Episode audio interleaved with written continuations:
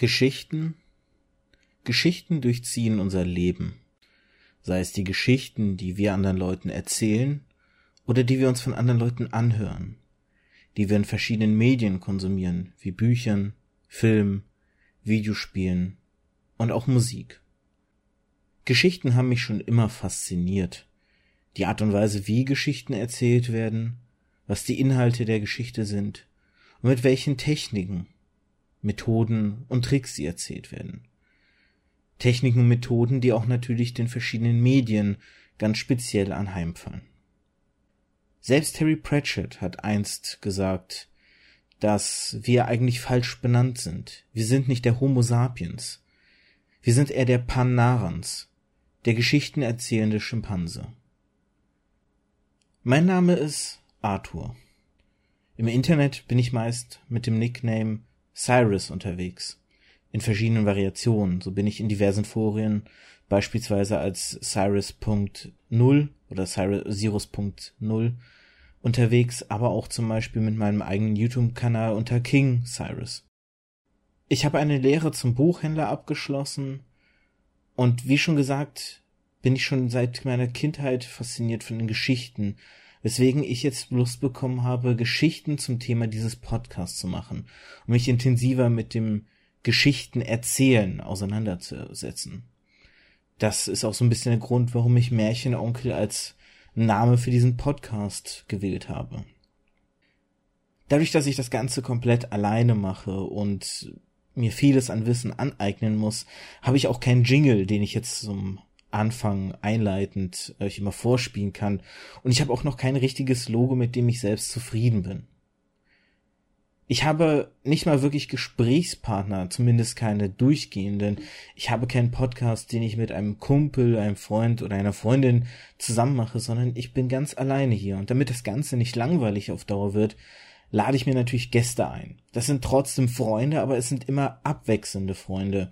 Leute, wo ich weiß, dass sie zu bestimmten Themen etwas sagen können.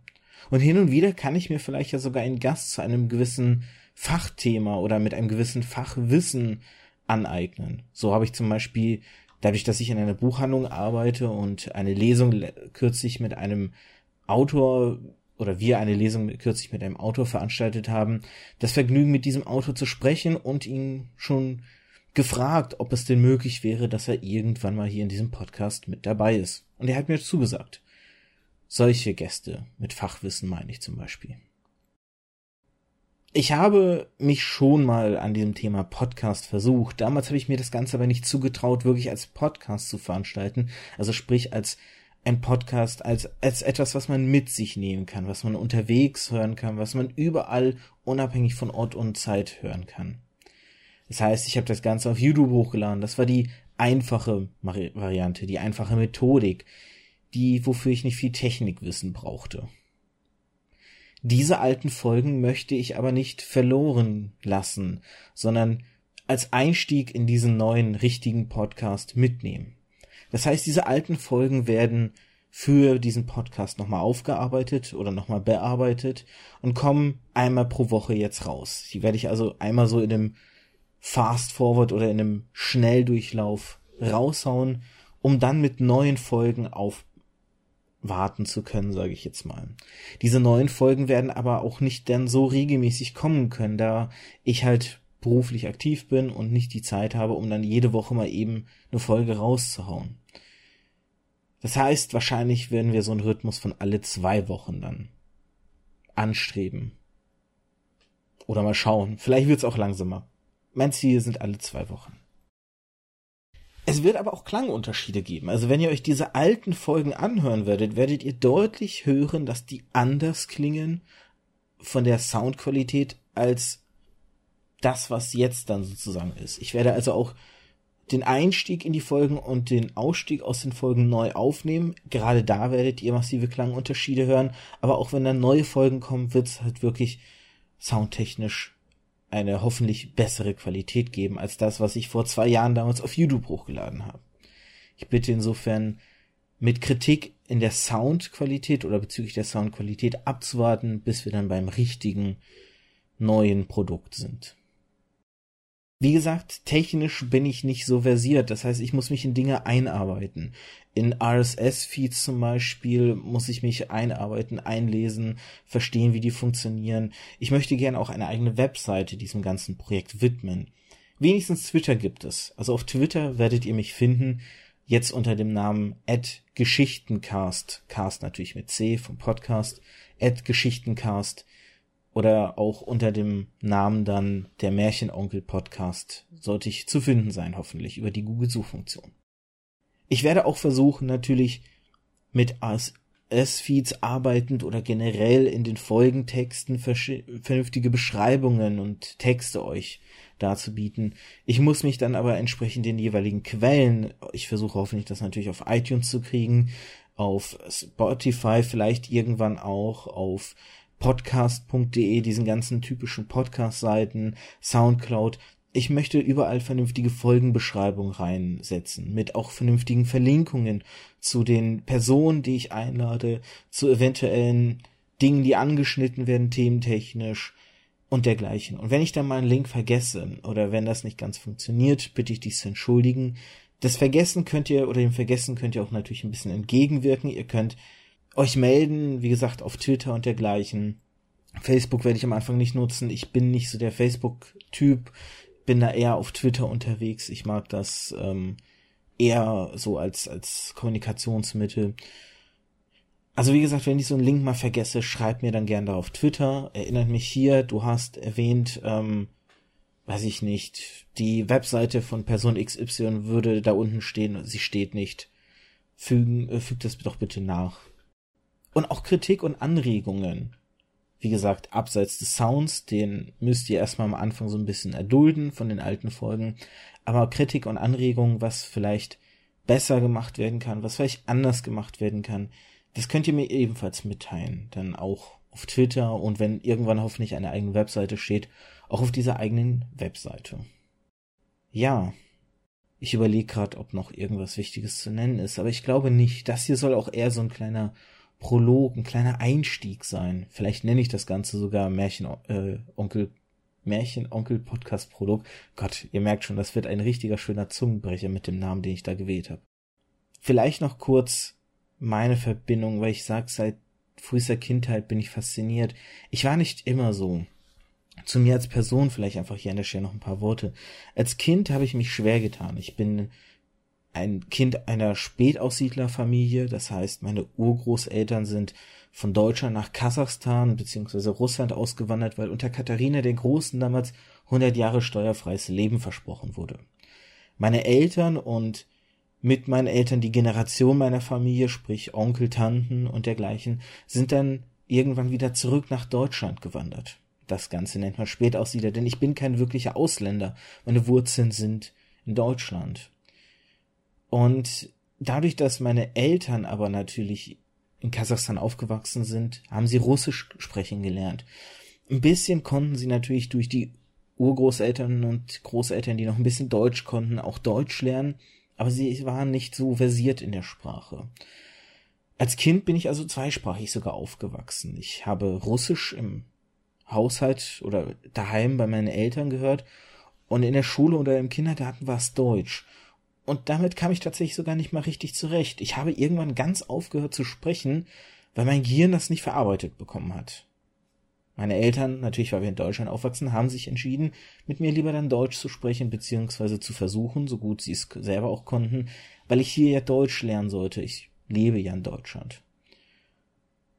Und dadurch, dass ich so zweisprachig aufgewachsen bin und so Schwierigkeiten mit der Sprache hatte, hatte ich auch mit der Grammatik Anfang Schwierigkeiten. Ich habe Aufsetzungen, Diktate nicht wirklich gut gekonnt, aber schlechte Noten dafür bekommen. Und aus diesem Grund hat irgendwann dann eine Lehrerin von mir, witzigerweise sogar erst der weiterführenden Schule, meine Deutschlehrerin damals in der fünften Klasse gesagt, du, du gehst hier jetzt zur Bücherei in unserem Ort, machst dir einen Ausweis, leist jede Woche dort ein Buch aus, liest es und schreibst mir darüber einen Aufsatz. Den werde ich in meiner Freizeit korrigieren.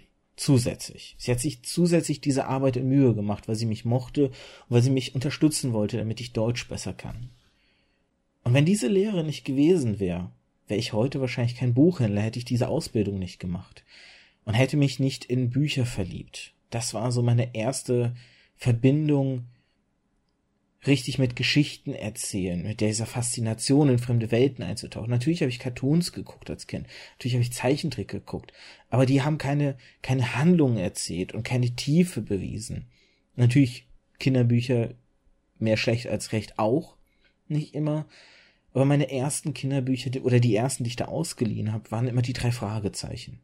Ich habe am Anfang die drei Fragezeichen gelesen und ich glaube, ich hätte mir keine besseren Kinderbücher damals aussuchen können, weil die tatsächlich eine gewisse Tiefe besessen haben.